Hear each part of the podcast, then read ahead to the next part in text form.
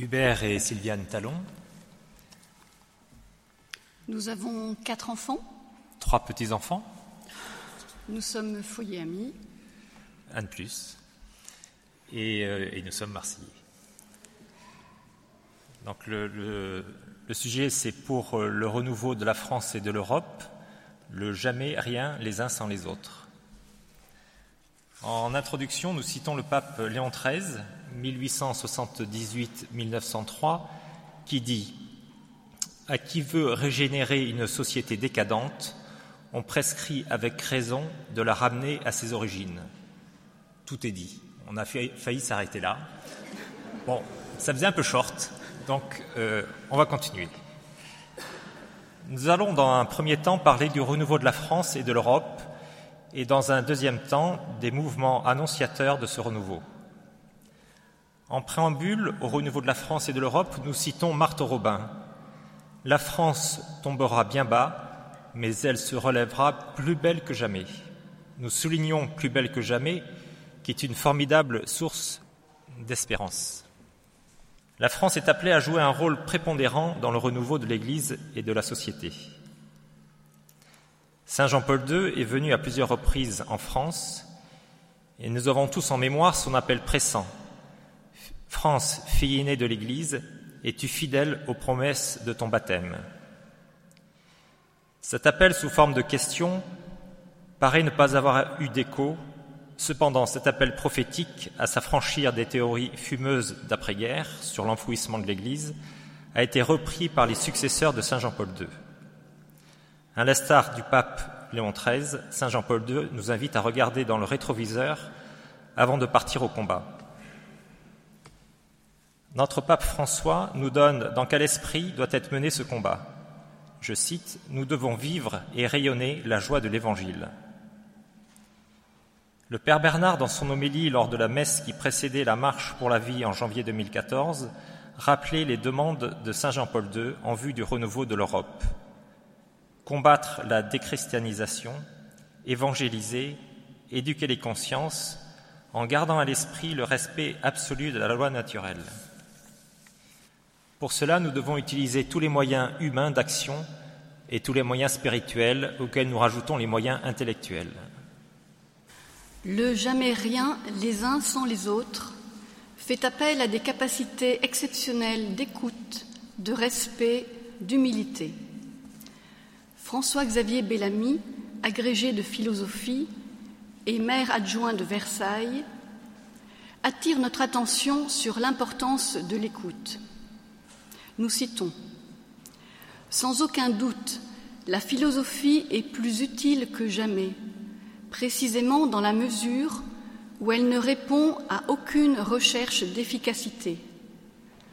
Elle suspend la préoccupation exclusive de la, rentabilité, de la performance, de l'hyperactivité qui obsède notre époque.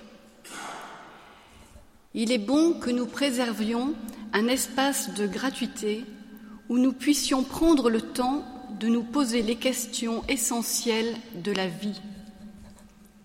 La philosophie arrête l'action pour lui donner un sens. En ce sens, elle est indispensable précisément dans la mesure où elle ne sert à rien. La philosophie est sans doute davantage menacée de l'intérieur par l'incapacité grandissante que nous avons à prendre le temps de recevoir ce que les philosophes peuvent nous transmettre. Privés de cette capacité d'écoute, nous laissons sombrer la promesse de la philosophie dans le bavardage de l'opinion commune. Voilà le vrai danger, la déconstruction systématique de la transmission nous a retiré l'humilité nécessaire à toute recherche authentique de la vérité. Nous sommes appelés par notre pape François à mener le combat dans l'humilité, la simplicité et la charité.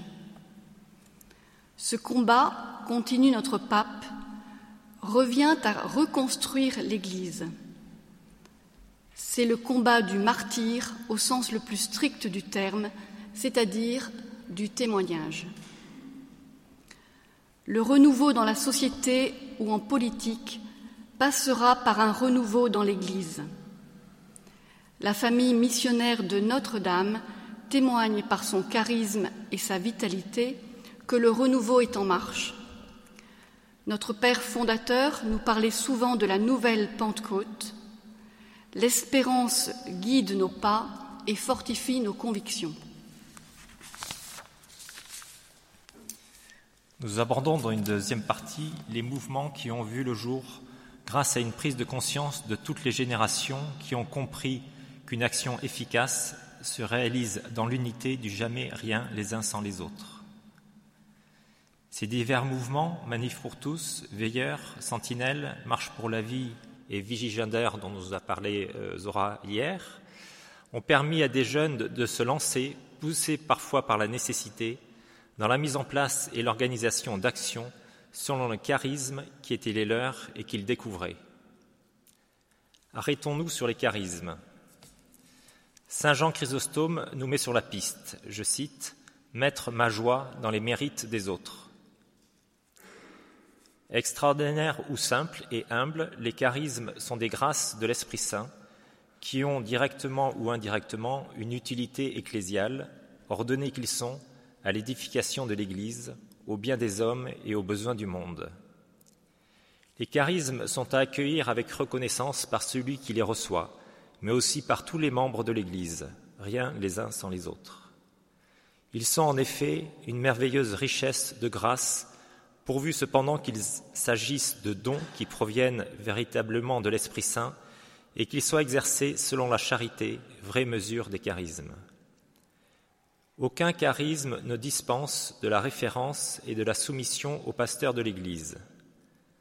C'est à eux qu'il convient spécialement non pas d'éteindre l'esprit, mais de tout éprouver pour retenir ce qui est bon, afin que tous les charismes coopèrent dans leur diversité et leur complémentarité au bien commun.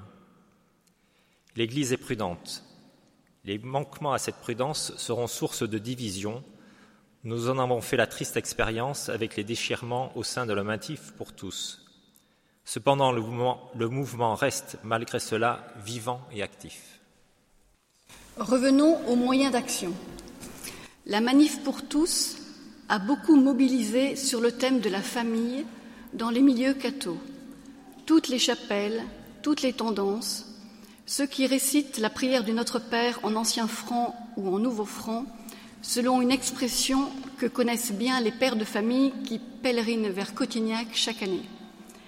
Bref, une Église unie dans un jamais rien les uns sans les autres, efficace. Le mouvement Europe for Family, qui est le prolongement européen de la Manif pour tous, est présent et manifeste dans la plupart des pays d'Europe Espagne, Portugal, Italie, Croatie, Slovaquie, Pologne, Roumanie, Lettonie, ainsi que dans le monde, Maroc, Islande, Argentine, Taïwan. Le 3 juillet 2014, le Conseil des droits de l'homme de l'ONU a adopté une résolution sur la protection de la famille qui confirme la définition traditionnelle de la famille. 26 voix pour, 14 contre, 6 abstentions. Cette résolution ne fait pas seulement écho aux termes de la Déclaration universelle des droits de l'homme eu égard à la famille naturelle et fondamentale de la société, elle affirme également que la famille est l'environnement naturel de l'éducation et du développement des enfants. Tous les pays membres du groupe africain ont voté en faveur de la résolution mais aucun État européen siégeant au Conseil, dont la France, n'a voté pour. Cette victoire pour les valeurs que l'Église défend illustre le jamais rien les uns sans les autres grâce au vote des pays musulmans. Avec le mouvement des veilleurs, nous aimons citer Saint François de Sales. Le bien ne fait pas de bruit et le bruit ne fait pas de bien. Les veilleurs sont un mouvement non violent, né spontanément en marge de la contestation du mariage pour tous et lancé par des jeunes. Ils organisent des veillées assis calmement sur une place publique pour devenir humains, selon le mot de Georges Bernanos. Le mouvement s'est développé grâce à Facebook. Axel Rogvam, l'un des fondateurs du mouvement, déclare Je pense que les veillées sont avant tout le signe visible d'un mouvement de l'âme, d'une aspiration à davantage de justice, la prise de conscience d'une responsabilité personnelle face au délitement du sens de l'homme. Les veillées sont ouvertes à tous, gratuites, non confessionnelles et non partisanes. Elles incarnent le jamais rien les uns sans les autres. Veiller, c'est sortir de son confort idéologique pour affronter la réalité. Si rien n'est sacrifié, rien n'est obtenu, écrivait Élie Samar. Dans une société postmoderne où la liberté ne consiste plus à s'unir mais à se distinguer, les veilleurs rament à contre-courant. Ils forment un mouvement de résistance culturelle devant une société destructrice du sens et matérialiste. Ils sont patients et persévérants. Les sentinelles, ex-veilleurs debout, forment un mouvement autonome mais complémentaire du mouvement des veilleurs. Elles sont un défi au pouvoir en place. Les sentinelles se mobilisent contre tout projet de loi détruisant les, socles de notre civilisation, avec la famille en premier lieu. Les sentinelles veulent continuer à être cette épine dans le pied, ce caillou dans la chaussure des idéologues au pouvoir. Le mouvement s'est exporté en Italie et en Espagne. Cécile Edel est présidente de Choisis la vie, association co-organisatrice de la Marche pour la vie. Elle a repris avec courage le flambeau de la lutte contre l'avortement, fédérant dans un seul mouvement et une grande action annuelle les initiatives particulières menées partout en France. Cécile Edel illustre par son combat les vertus de persévérance et de constance.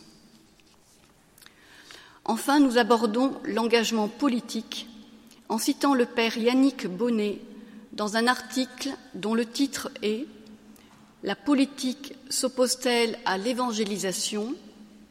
Et son sous-titre Évangélisation ou politique, faut-il choisir?